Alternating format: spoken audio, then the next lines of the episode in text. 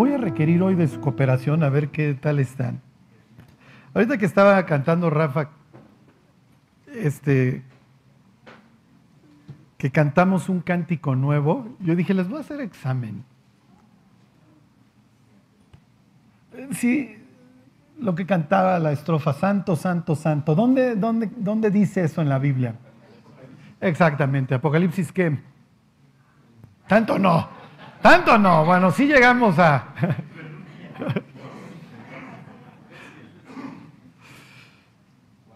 Ajá, exactamente. El, el capítulo, bueno, cántico nuevo, este está bien difícil, ¿eh? Ajá, ¿cuál? Fíjense, así se hablan en la Biblia.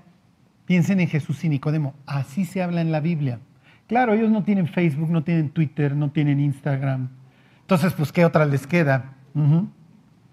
Entonces, yo estoy orando porque caiga en sus casas una de estas Electronic Magnetic Pulse que acaba con todo lo eléctrico y digan, mm, ni modo, salir, Señor. Puso en mi boca cántico nuevo. Ajá. Alabanza a Dios, es el Salmo 40, si mal no recuerdo. ¿33? ¿Qué, qué dice, Charlie? Ah, muy bien. Miren, ahí está en un chorro de lugares. Ajá. Había un chorro de opciones. Lo del Santo Santo también, ¿se acuerdan de Isaías 6?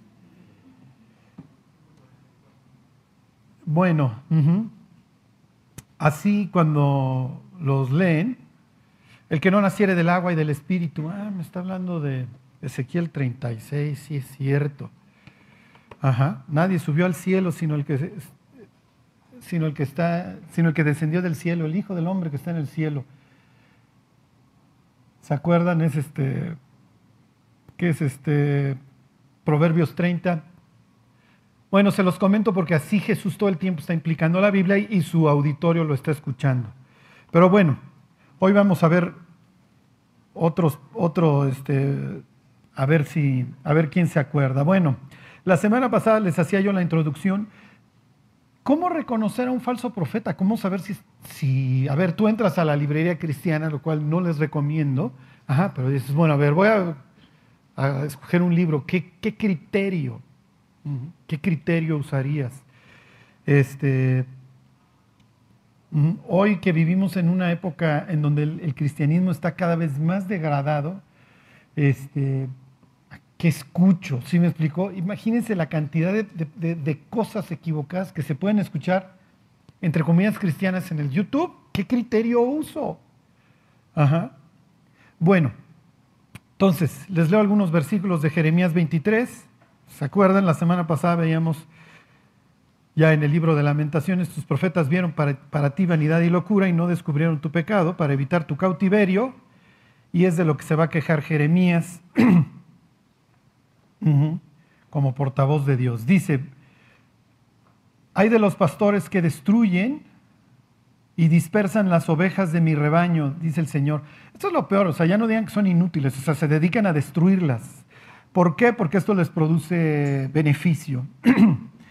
Versículo 2, por tanto así ha dicho Jehová Dios de Israel a los pastores que apacientan a mi pueblo, vosotros dispersasteis mis ovejas y las espantasteis y no las habéis cuidado. He aquí yo castigo la maldad de, de vuestras obras, dice Jehová. y luego van a venir una serie de profecías mesiánicas que veremos más adelante.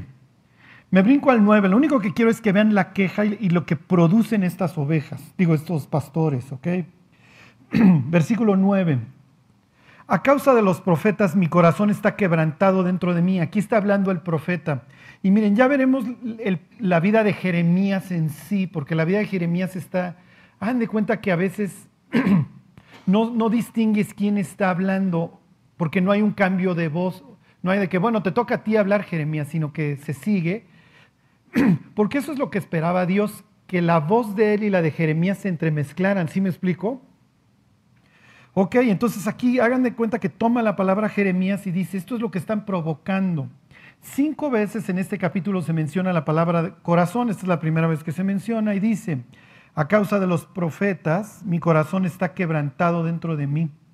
Y todos mis huesos tiemblan, estoy como un ebrio y como un hombre a quien dominó el vino delante de Jehová y delante de sus santas palabras. Que Jeremías está, para nosotros está en depresión, está sacado de onda. Porque los falsos profetas sacan de onda. Sí. O sea, imagínate que tú entras a una iglesia en donde las personas leen un versículo ahí de Apocalipsis que dice, por cuanto no eres frío ni caliente, te vomitaré de mi boca. Y entonces el pastor se pone a vomitar, literalmente. ¿Sí me explico? Tú dices, ¿qué hago aquí? A ver, yo tengo problemas, yo quiero saber de Dios, yo quiero conocer, no quiero ver a un Señor devolver el estómago. ¿Sí me explicó? O se te queda viendo y se empieza a carcajear y a carcajear y a carcajear, ¿no? Y entonces tú dices, ¿qué está pasando? Bueno, es que lo tomó el espíritu y entonces este, no puede detener la risa. Eso es lo que hoy se vive en el 80% del cristianismo. ¿Por qué? Porque vivimos en la civilización del espectáculo. Entonces, si no hay un show, ¿a dónde voy? Pues entonces me aburro. Y esto está trayendo pues muchísimas consecuencias. Y como les diré, tanto en los creyentes que quieren conocer a Dios y profundizar su relación con Él, como con la persona que no conoce a Dios y que lo quiere conocer. Y miren, realmente en México, o sea, como que identificamos muchas veces a Estados Unidos que era una nación cristiana, eh, si se acuerdan de, de, la pequeña pradera, se acuerdan de los singles, o sea, los que no se acuerden, pues nacieron, son mileniales, ¿ok? Los que sí se acuerdan, pues deprímense, pues ya estamos hechos pedazos, ¿no? Pero los singles pues, era así la típica familia de, la pradera, en donde los domingos la escuela se volvía a la iglesia, y entonces era toda esta influencia del cristianismo. En México, bueno, una nación católica, como que el ir a una iglesia, pues entonces mejor le sigo con la mía. Pero si me vas a enseñar el libro, eso sí me interesa. Si me vas a hablar de Dios y voy a entender de Dios y voy a, voy a saber qué pasa en esta historia, eso sí me interesa. Y desgraciadamente ese, esas ganas de conocer, explícame la historia y qué rol juego se ha perdido. Ajá, y nos estamos convirtiendo, hagan de cuenta que también en un show, y esto es lo que provoca, así que las personas que quieren conocer a Dios dicen, no, mira, fui a un estadio, golpeaban a las personas en la frente, se caían, ajá, eh, todo, todo era así, este, manda dinero y Dios te quiere prosperar y marca el 01800 en este instante porque Dios no quiere que estés prángana.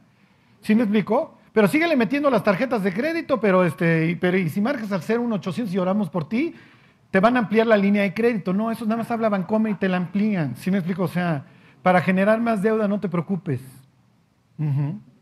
Ok, entonces, esto es el ambiente que está viendo Jeremías y obviamente Jeremías dice, me siento como si estuviera yo drogado con lo que estoy viendo. Versículo 10 se pone peor, dice, porque la tierra está llena de adúlteros a causa de la maldición la tierra está desierta y los pastizales del desierto se secaron, la carrera de ellos fue mala y su valentía no es recta. Ok, Dios ha traído disciplina al país. Los israelitas asocian, como lo hacemos nosotros, ¿eh? las desgracias con Dios. Y Dios trae esta sequía a Israel. ¿Se acuerdan? Israel no tiene los grandes ríos como sus vecinos, ni el Tigris, ni el Éufrates, ni al occidente el Nilo. Ellos dependen de la lluvia y Dios ha retirado la lluvia con el propósito de que los israelitas mediten. Pero, pues dice Jeremías, la tierra está llena de adúlteros. Charlie, ¿en qué sentido? En doble sentido. Son adúlteros en el sentido de que le pintan el cuerno a su Dios, ¿ok? Y en, el, sentido literal. Todos estos, estos cultos de la fertilidad, obviamente como se trata de fertilidad, eran puros cultos este, sexuales. Por eso los que escondieron huevos hace 15 días, pues sí, son una bola de paganos, los que pusieron los kinder sorpresa a los niños, y digo, se los digo de broma, ¿eh? no les pasa nada si escondieron eso, pero ¿por qué se asocia la entrada de la primavera con un conejo? ¿Por qué son famosos los conejos? Y, un, que tiene que ver un huevo con un conejo, ambos son símbolos de la fertilidad. Ajá. Entonces eran cultos en donde se hacía de todo. Y en eso están participando los miembros del pueblo de Dios, y no solamente los miembros, sino los profetas que, las personas que tenían que haber cuidado a los israelitas. Ok, me brinco al 14. y en los profetas de Jerusalén, perdón, el versículo 13. en los profetas de Samaria he visto desatinos. Profetizaban en nombre de Baal e hicieron errar a mi pueblo de Israel. Ok, les pregunto, ¿los profetas de Samaria existen todavía en esta época? Inciso A, sí, muy bien. Inciso B, ¿alguien tiene otra opinión? ¿O se pueden brincar al C? No sé. ¿Existen o no existen los profetas de Samaria? ¿No se acuerdan que los arrasaron hace 200 años? En el 722 finalmente arrasan al, norte después de un sitio espantoso de tres años. Y lo que hacían los asirios, ¿se acuerdan? Tenían esta política de sacar gente del país y, y, traer de otros, mezclarlos, que hubiera mestizaje y entonces no hay una identidad nacional. Entonces logro dos cosas. Por un lado, tengo el lugar lleno, produciéndome, pagándome impuestos, lo estoy produciendo, y por el otro lado no hay una identidad nacional, entonces no se sublevan. ¿Ok? Entonces no hay profetas en Samaria, por lo menos no israelitas. ¿Qué está diciendo Dios? Te va a llevar el tren como se los llevó a, a tus parientes del norte. Y luego dice, versículo 14, y en los profetas de Jerusalén he visto torpezas. Cometían adulterios y andaban en mentiras y fortalecían las manos de los malos para que ninguno se convirtiese de su maldad me fueron todos ellos, y aquí pues ya los va a comparar con Sodoma y sus moradores como Gomorra. Ok, versículo 16, así ha dicho Jehová de los ejércitos, no escuchéis las palabras de los profetas que os profetizan, os alimentan con sandeces. Esa sería la palabra. La nueva versión internacional traduce esto con patrañas. os alimentan con vanas esperanzas, hablan visión de su propio corazón, no de la boca de Jehová. Y aquí viene lo que va a ser un falso profeta en tu vida. Versículo 17, dicen atrevidamente a los que me irritan, dijo Jehová, paz tendréis. Y a cualquiera que anda tras la obstinación de su corazón dicen, no vendrá mal sobre vosotros. Ay amiga, ¿cómo aguantas al patán? Yo ya me hubiera divorciado. Ahí tienes una falsa profetisa. ¿Sí me explicó? O sea, el falso profeta, como lo aclara aquí, paz tendrás, no te preocupes, y es de lo que se queja el libro de Isaías todo el camino, paz, paz, y no hay paz. Los seres humanos nos estamos consumiendo, estamos sufriendo, y para colmos llega alguien que nos dice, échale ganas, no te preocupes, y dices, ya le eché ganas. Y me estoy consumiendo, ¿y qué hago con los ataques de pánico? ¿Y qué hago con este estrés, con este miedo, con con esta mala conciencia con la que vivo. Necesito una respuesta. Y la respuesta no siempre va a ser dulce, muchas veces va a ser agria. Sí, como, como las medicinas que nos daban de chiquitos y que hoy nos destruyeron la flora intestinal, por cierto, pero bueno, eso ya es otra historia. Pero miren, sabemos a dónde ir para que nos digan lo que queremos escuchar. Esas palabras de los profetas. Ok, entonces el pueblo israelí, vamos a pensar que está escuchando a Jeremías, bueno, en este caso los, sureños. Bueno, entonces, ¿cómo sé si es verdadero este tipo o no? Ok, ¿cómo sabían? Este es un pasaje que necesita varias... Exactamente, muy bien, Mildred. No, no, Mildred ya se sacó la lotería, ¿eh? Ok, a ver, váyanse a Deuteronomio. Les voy a poner un ejemplo en donde este, este pasaje se cita.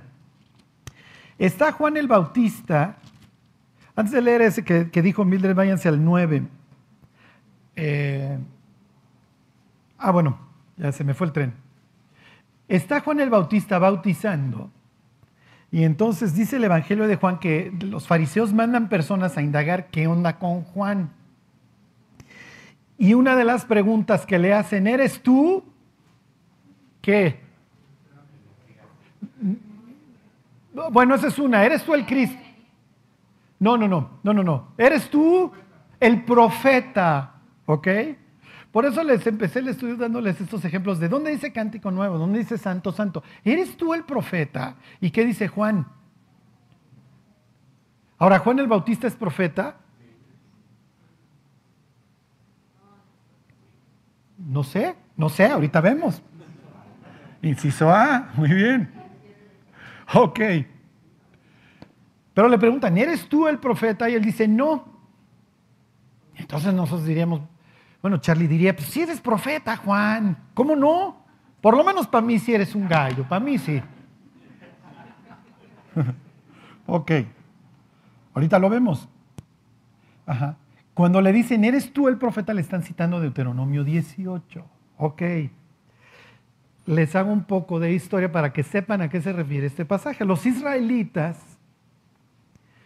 son un clan de setenta y pico personas que entran a Egipto y ahí se multiplican. Finalmente son una nación porque comparten idioma, costumbres y la devoción a un mismo Dios en un sentido moderno no son un Estado porque carecen de territorio en esta época, lo estoy en, en el pasado. En Egipto, ok, llega de repente el caudillo, así véanlo, con el hermano, con Aarón, y entonces extraen al pueblo de Egipto a través de todos estos milagros que hace su Dios, y en el camino Dios les da una constitución. ¿Qué es una constitución? Una estructura, ¿ok? Piensen, esa persona tiene una constitución gruesa, tiene una constitución delgada, ¿ok? Es su estructura. En este caso, la ley, lo que leemos, los cinco primeros libros de, la, Biblia, es su estructura, es su constitución. Ok, lo saca Moisés, que es un profeta, y por profeta no entienda una persona que nada más habla cosas hacia el futuro, sino el portavoz de Dios. Y entonces, bueno, Moisés, pues tú nos vas a llevar a la tierra prometida y cuando estemos ahí, pues ¿cómo le hacemos? ¿Cómo le seguimos? ¿Cómo vamos a tener esta, esta relación con Dios? Esta mediación, ¿quién nos va a hablar? Y entonces Dios dice, tienes de dos formas. Mira, número uno, esta es la chafa, esta no puedes. Ahí están 18.9. Dice, cuando entres, Deuteronomio, ¿ok? Entonces, se los digo porque en este contexto es donde Dios les va a decir cómo se va a seguir comunicando con ellos. Y entonces es natural, yo te voy a mandar un portavoz, así véanlo. Ahorita lo leemos en Jeremías. Profetas siempre pensamos que, oh, yo profetizo que va a caer un asteroide en tal fecha, ¿sí me explicó? Como los que ven en YouTube y pues, nunca cae ni, sí, nunca cae ni una piedra, pero bueno, ok. Ahí están. Dice, cuando entres a la tierra que Jehová tu Dios te da, no aprenderás a hacer según las abominaciones de aquellas naciones no se ha hallado en ti quien haga pasar su hijo o su hija por fuego, ni quien practique adivinación, ni agorero, ni sortílego, ni hechicero, ni encantador, ni adivino, ni mago, ni quien consulte a los muertos. Y luego ya sigue aclarando porque esto es abominación. ¿Por qué le prohíbe Dios a los israelitas buscar dirección divina a través de estos medios? Número uno, porque Dios tomó este pueblo para sí. Y número dos, porque hay alguien del otro lado de la línea. Si tú alguna vez fuiste a que te leyeran la mano, las cartas, el café, fuiste con un medium que te contactó con tus familiares que ya fallecieron y no le atinó, ve a reclamarle tu lana. No estaba poseída la persona, ¿ok? Y entonces dile, tú no estás poseído, entonces no me estás contactando con él más allá y le pides la lana. Si te dijo puras netas y le atinó a todo, bueno, no gastaste tu dinero, la persona estaba poseída y hablaste con un espíritu inmundo. ¿Ok? Te felicito en ese sentido. ¿Ok? Estoy siendo cínico, pero así es. Dios no quiere que los israelitas estén consultando a los demonios y a los ángeles caídos. ¿Ok? ¿Por qué? Porque este es mi pueblo y yo sé que el resto, que los, que los todos los seres celestiales con los que traigo pleito, ahorita vemos un ejemplo, te van a querer desviar y al rato no vas a saber qué hacer con tu vida. Porque el diablo se dedica a destruir la vida de las personas. Dice Jesús, él ha sido, ¿se acuerdan? Homicida desde el principio. Eso es, así arranca el currículum del Satán. El diablo ve al ser humano como un, como un parásito subangelical que no tiene derecho a existir.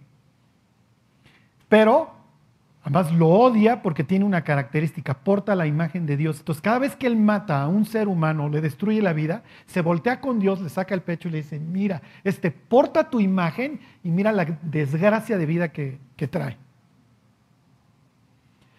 ¿Se acuerdan de, del pasaje, bueno, de la historia en donde llegan con Jesús y le dicen, maestro, es lícito no dar tributo a César? Y entonces Jesús le dice, enséñame la moneda, ¿no? Y entonces le dice, ¿de quién es la imagen? Y le dice, de César. Y entonces le dice, entonces pensamos que da tu ofrenda los domingos y paga tus impuestos los días 17. No es lo que está diciendo. Cuando le dice, dale al César lo que es del César y a Dios lo que es de Dios, le está diciendo, esta es la imagen del César. Tú portas la imagen de Dios Israel.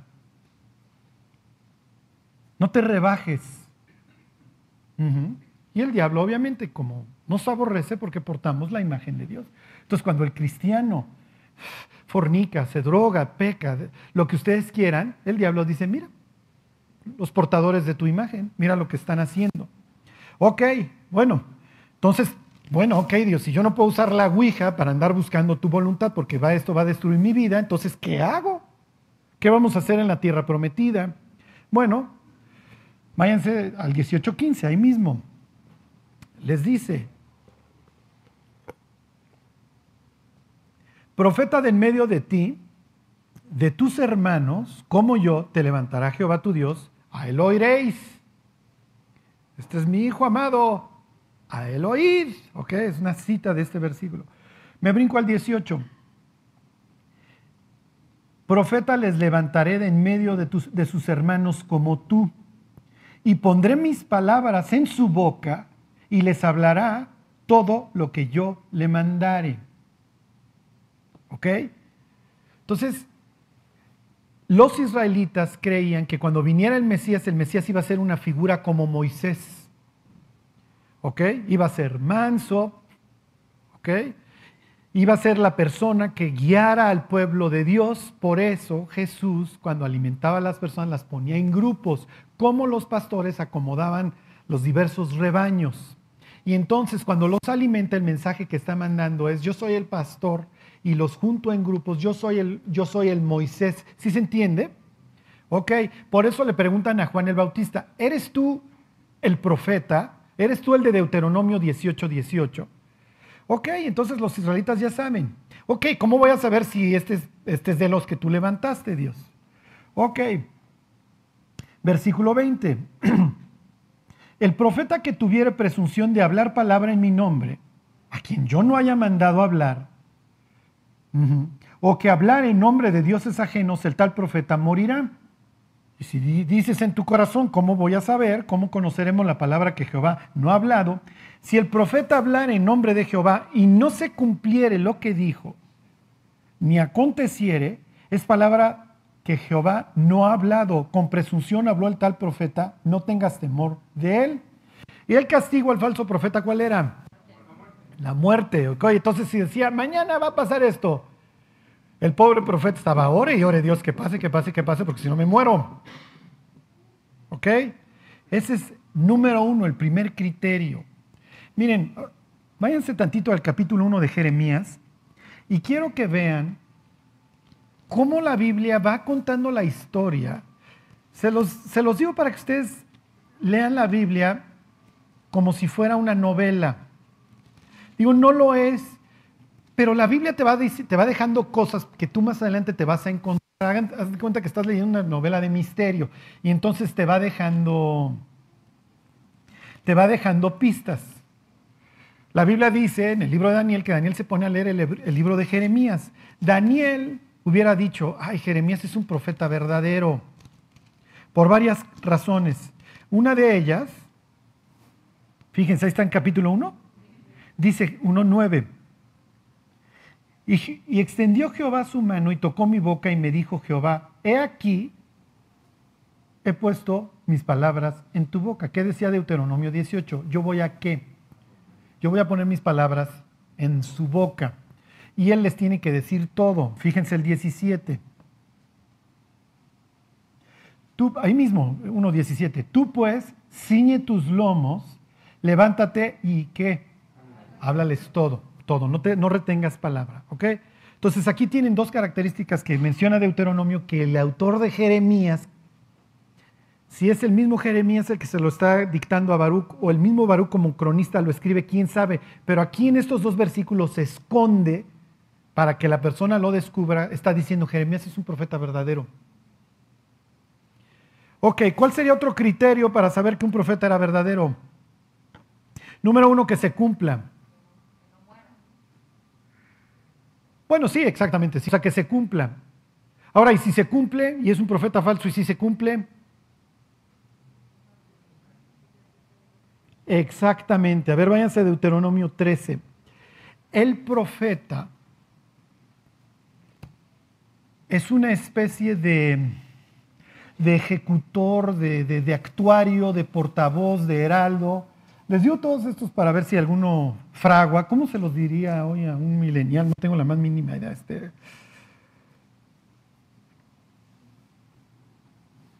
Bueno, capítulo 13. El profeta es alguien que se dedica, eh, ¿cómo les diré?, a estar refrendando el, el pacto, la constitución. ¿Y cómo empieza la constitución israelita? Díganme cuál es el primer mandamiento.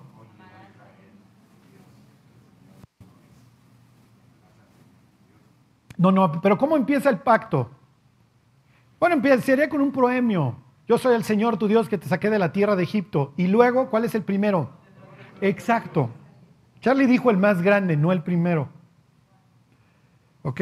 Amarás al Señor tu Dios con todo tu corazón, etcétera, etcétera. El primero es la exclusividad. No tendrás dioses ajenos delante de mí. Entonces, el verdadero profeta, número uno, se cumple lo que dice y número dos, siempre te está llevando a que cumplas el primer mandamiento. Fíjense, 13.1, ahí están.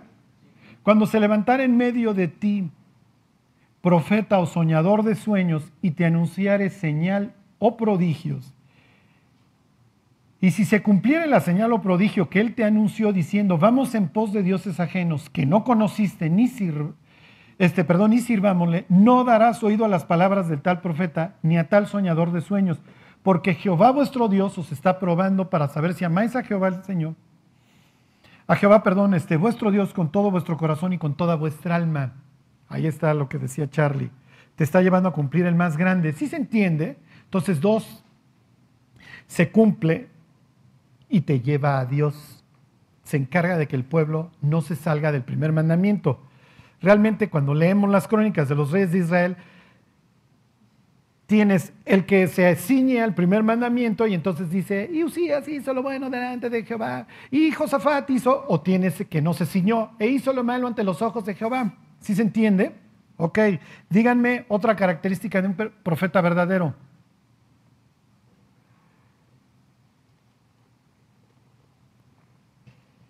Véanme a la cara. Ok, no vean su Biblia. Ok, váyanse a Jeremías 23. Lo que les voy a leer es muy interesante, se repite todo el tiempo en la Biblia y tiene algo que ver con nuestras vidas, aunque ustedes no lo crean. Ok, entonces ahí está Jeremías y Dios denunciando a los falsos profetas, obviamente pues llevaron a la ruina a los israelitas, porque nunca quisieron descubrir su, su pecado, ¿sí? Ok. Versículo 18. Ahí están. Porque quien estuvo en el secreto de Jehová y vio y oyó su palabra, ¿Ya vieron? A ver, díganme algo extraño de este pasaje. Porque ¿quién estuvo en el secreto de Jehová y vio y oyó su palabra? Pues sí, pues sí. Tú puedes ver una palabra. Y entonces, ¿por qué les dice yo, ustedes no vieron la palabra? Exactamente. Cuando Juan escribe que en el principio era la palabra y la palabra estaba con Dios y la palabra era Dios, no crean que los israelitas eran de, oh, se volvió loco Juan, está grifo. No. la palabra de Dios extiende su mano, hace rato lo leímos, pero no se los quise decir con Jeremías, y lo toca. ¿Se entiende? Este concepto de que la palabra es un ser que creó el universo, para los israelitas no era nada, no era nada ajeno. Lo que pasa que después de Cristo vino un control de daños. ¿Ok? Y todo, ¿cómo les diré? Toda la literatura que hablaba de, esta deidad, que comía con las personas, etcétera, que estaba ahí, pues no se tocaba el tema. Porque esto suena mucho a cristianismo. Pero Jeremías hubiera dicho, yo no tengo ningún problema con Juan 1.1, ¿eh? Pues es más, los estoy regañando que quién estuvo en el secreto de, de, Jehová y vio y oyó su palabra. ¿Quién estuvo atento a la palabra del Señor? Ok, la palabra secreto en hebreos tres letras S-O-D, ok, Sod y quiere decir consejo, asamblea. Ok, les pongo un ejemplo, váyanse a Job capítulo 1. Lo que les voy a enseñar es como una especie de... Todos estos pasajes en donde Dios nos abre las puertas del cielo y nos dice cómo es el cielo. Job 1. Y espero que esto aliente sus corazones a saber que ustedes están, digo, yo espero que no, no, digo, no, no, no, no, no, no, no, estemos como Job en ese sentido, con este orden del día, pero Dios está al tanto de las cosas que suceden todo el tiempo. Ok, dice 1.6, ahí están. Un día vinieron a presentarse delante de Jehová los hijos de Dios, entre los cuales vino también Satanás ¿ok? Hay asamblea. Y entonces dentro de la asamblea, piensen en cualquier consejo de administración, se sienta Dios y entonces ahí están los consejeros. Y entonces entra por la puerta Satanás, ¿ok? Y entonces se voltea a ver, Satanás toma, toma, toma asiento entonces le pregunta a Dios. Y dijo Jehová, Satanás, ¿de dónde vienes? Respondiendo Satanás a Jehová, dijo, de rodear la tierra y de andar por ella. Y Jehová dijo a Satanás, ¿no has considerado a mi siervo Job? Pues ya que andas por la tierra, seguro viste a este cuate, que es un tipo ejemplar, y le dice, ¿no has considerado a mi siervo Job? Que no hay otro como él en la tierra, varón perfecto y recto, temeroso de Dios y apartado del mal. Y entonces ya se queja el Satán, sí, sí, pero no te honra de vale, le has cercado la obra, de, le has dado bendición a la obra de sus manos y lo has cercado para que yo no lo toque, bla, bla, bla. Ahí tienen una junta de consejo. Váyanse al siguiente libro, al libro de los Salmos, al Salmo 82. ¿Ok? Y ustedes dirán, Charlie, ¿qué, me estás queriendo decir? Y ahorita jugamos así en cristianos, dijeron. ¿Ok? Dice, ahí están. Dios está en la reunión de quienes. Oh, es la misma palabra. ¿eh? Elohim está en la reunión de los Elohim. En medio de los dioses juzga. Y uno diría, son, son señores Charlie, son humanos, son jueces humanos, son legisladores, son los ancianos de Israel. Ok, y entonces los regaña. Las personas dicen, seguro está hablando del Sanedrín, de los 70 ancianos, porque pues mira cómo lo regaña. ¿Hasta cuándo juzgaréis injustamente y aceptaréis las personas de los impíos? Defended al débil y al huérfano. Haced justicia al afligido y al menesteroso. Librad al afligido y al necesitado libradlo de manos de los impíos. Y bueno, pues sigue la regañiza, no saben, no entienden, andan en tinieblas, tiemblan todos los cimientos de la tierra.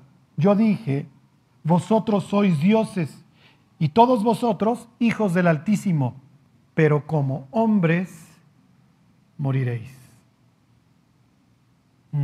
Si yo le digo aquí a George que va a morir como hombre, ¿qué me va a decir?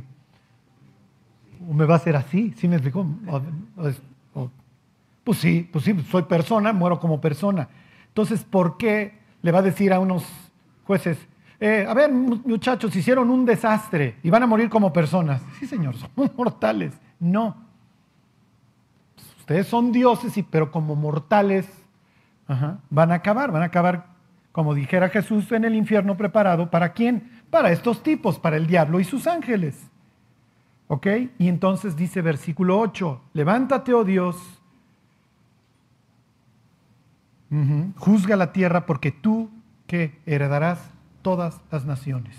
Y eso, de eso se trata Mateo 28 cuando le dice a los discípulos, id a todas las naciones, y haced discípulos porque es el momento de heredarlas, de reclamarlas. Ok, pero no es el tema de hoy. Lo que quiero que vean es esta, cómo Dios abre el cielo muchas veces y dice, mira, te enseño un consejo. Les pongo el último ejemplo y luego les digo qué tiene que ver esto con nuestra vida en un minuto. Váyanse, esto está dos veces, váyanse este, a Primera de Crónicas, este, a Segunda de Crónicas 18. Ok, misma escena. Misma escena. Pero aquí es donde yo quiero que vean. Ok. Díganme un profeta, el que quieran. Samuel. Muy bien. No, ya no vamos a alcanzar a ver crónicas. ¿Quién? Noé.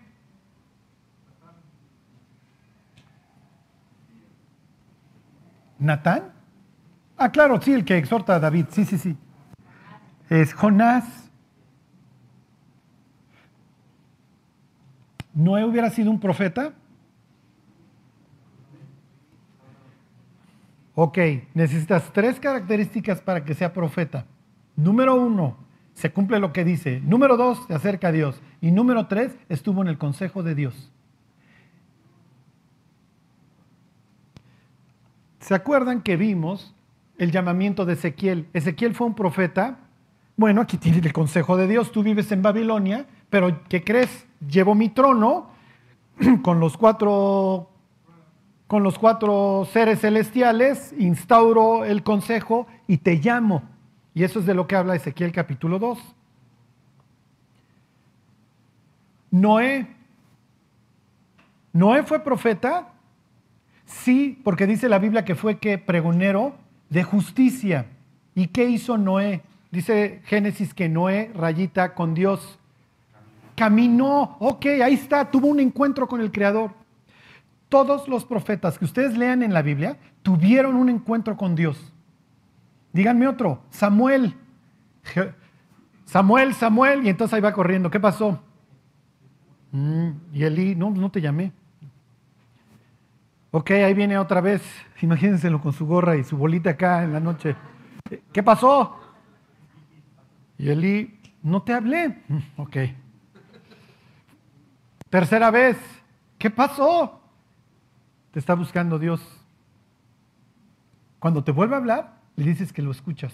Y luego dice el mismo capítulo 3 de Primera de Samuel que se le aparecía Jehová. Se le aparecía la palabra. La visión escaseaba en aquellos tiempos, pero no en el caso de Samuel. Ok, ya me dijo muy bien Noé. Samuel, díganme otro. Exacto, todo, bueno, Jeremías, Isaías capítulo 6. Lo llaman a dónde? Al consejo, ahí está el trono, ahí están los serafines, y pregunta a Dios qué. ¿Quién irá por quién? No, ¿quién irá por quién? Por nosotros, plural, es una asamblea. ¿A quién mandamos? ¿Y qué dice Isaías que está parado en el consejo? Mándame a mí, mándame a mí. ¿Mande? Juan el Bautista. Exacto. No, bueno, Milden ya viene hoy. No, no, olvídense. Juan, Juan está en Patmos y ¿a dónde lo llevan? Oh, y entra al consejo, ahí están los 24 ancianos y los cuatro seres. El arco iris, lo estaban cantando hace rato. Y los cuatro seres vivientes diciendo, Santo, Santo, Santo. Lo llevan al consejo, lo llevan a la presencia de Dios. ¿Ok? El caso de Jonás. Vino a mí palabra, vino palabra de Jehová a Jonás, hijo de Amitai, diciendo, levántate y ve a Nínive, aquella gran ciudad. Vino a mí, ¿quién? ¿Quién? Entonces llega Jesús, ¿qué pasó, mi querido Jonás? ¿Cómo van las cosas? Ajá, bueno, bien, súper bien, ya me dijiste que les dijera que vamos a recuperar territorio ahí en el noreste, súper bueno, ahora ve con los arameos, pues no voy.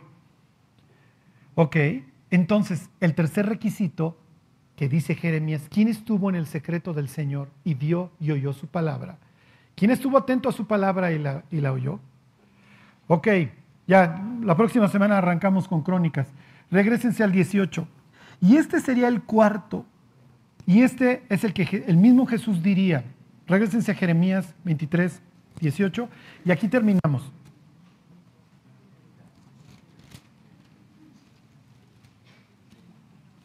La próxima semana vemos otros del, del Nuevo Testamento.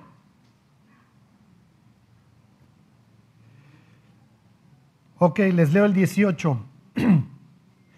Porque quien estuvo en el secreto de Jehová y vio y oyó su palabra. ¿Quién estuvo atento a su palabra y la oyó? Y me brinco al 22. Pero si ellos hubieran estado en mi secreto, si ellos hubieran estado en mi presencia, si hubieran tenido un encuentro conmigo, habrían hecho oír mis palabras a mi pueblo y lo habrían hecho volver de su mal camino y de la maldad de sus obras. El cuarto sería, guardaos de los falsos profetas que vienen vestidos a vosotros con piel, que son lobos, pero tienen piel de ovejas. ¿Cómo lo reconoce, diría Jesús? Por sus qué? Sí, por sus frutos. ¿Cómo sé si una doctrina es verdadera? Por los frutos que genera en la persona. Así de fácil. Dice Pablo, ustedes son mis cartas de recomendación, leídas por todos los hombres. Oye, ¿esta iglesia es buena o es mala? Ve a las ovejas. Traen sarna, chinches, este, garrapatas. Pues ni acercarse, ¿están de acuerdo? si no está bien, está trasquilada, está caminando con Dios, parece galgo, pero ahí va. Bueno. Ok. Esto lo vemos próxima semana. Y aquí viene, bueno, ¿qué tiene que ver esto con mi vida? La Biblia dice, teniendo libertad para entrar al lugar santísimo. O sea, el autor de Hebreos, él en su mente se está volando todas las bardas. Señores, tenemos libertad para entrar hasta el tercer cielo. ¿Por qué no lo hacen? O sea, cuando nosotros cerramos los ojos, oramos, pasamos tiempo con Dios, cuando estamos exponiéndonos a qué? Cuando estamos leyendo su palabra y dice Jeremías, ¿quién vio su palabra? ¿Quién estuvo atento y la vio? Estamos en intimidad con Dios y es natural que eso nos va a transformar. Y eso nos va a llevar a afectar a otras vidas. ¿Para qué? Para bien. Y dice Dios, si realmente los creyentes estuvieran en mi secreto, entraran a mi asamblea, y no en el sentido como entraba Isaías o Jeremías si quieren, o sea que sí, de plano, pues veían todo.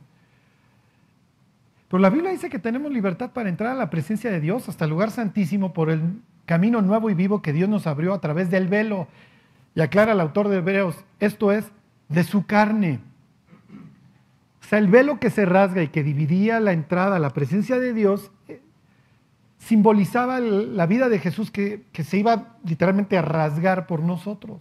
Entonces hoy Dios dice, oye, ¿por qué no vienes conmigo? ¿Por qué tienes que ir a buscar otros lados a que te compongan? ¿Pasa tiempo conmigo? Y con esto yo no les quiero decir, oye Charlie, tengo hígado graso, entrando a la... No, o sea... Pero miren, las personas hoy están sufriendo en todos sentidos. Y pienso que el sitio en donde las personas tienen que ser compuestas en su espíritu y en su alma es aquí. Es muy padre pagarle a una persona para que te haga preguntas y tienen pues, el expertise, etcétera, saben qué preguntar y que le pagues ahí 1800 por los 45 minutos, te escuche, etcétera. Pero la Biblia dice que hierro con hierro se afila y que le tenemos que lavar los pies al, al hermano, sí, a ver, vomita, desahógate, yo te escucho, te aconsejo conforme a la palabra. Pero como los creyentes hoy no pasamos tiempo con Dios, no tenemos, me explico, ese punch para ayudar a la persona que está necesitada. Y esa es la labor de la iglesia. Las personas que están tronando espiritual y, en su alma no deberían de ir a buscar a otro lado, deberían de estar encontrando en la iglesia el consuelo, el auxilio, la ayuda, la oreja, el hombro. No en otro lado. Pero para eso, como Moisés, vamos a tener que subir al monte y bajar con, bajar con el rostro brillando. Porque en ese sentido hoy los portavoces somos nosotros. Hoy nosotros somos los portavoces. ¿Estamos entrando al secreto del Señor? ¿O estamos dejando a Dios, bueno Dios, hasta mañana, igual mañana ya te busco? Y acuérdense que Dios quiere que pasemos tiempo con Él, no por obligación, ¿eh? Sino porque pues, estableció una relación con nosotros y se lleva. Y las relaciones, miren, muchas veces si tú me dices, oye, mi mejor amigo vive a 3.000 kilómetros y no hablo con él hace cinco años, pues ese no es tu mejor amigo, la verdad. Tu mejor amigo pues, es el que sabe de tu vida, es el que le cuentas, es con el que de seguido. Bueno, pues vamos a orar y que realmente Dios ponga en nuestro corazón el caminar con Él. Porque los que, los que tenemos la responsabilidad de arreglar el mugrero somos nosotros. Dios, pues te damos gracias por, por tu fidelidad, Dios, porque no te cansas de buscarnos. Dios, te damos gracias por la vida de tu Hijo que nos, que nos dio acceso hasta tu presencia. Dios, la verdad tú lo sabes, no, no, no valoramos lo que es entrar hasta ti y muchas veces entramos con tantas dudas, Dios. Llévanos a acercarnos como tú quieres, Dios, en plena certidumbre de fe y purificados los corazones de mala conciencia, Dios. Límpianos, Dios, para poder entrar, pues deseando verte, Dios, sin guardar nada y que tú puedas seguir transformando nuestras vidas, Dios, y, y las vidas de otros a través de lo que haces en nosotros. Te lo pedimos por Jesús. Amén.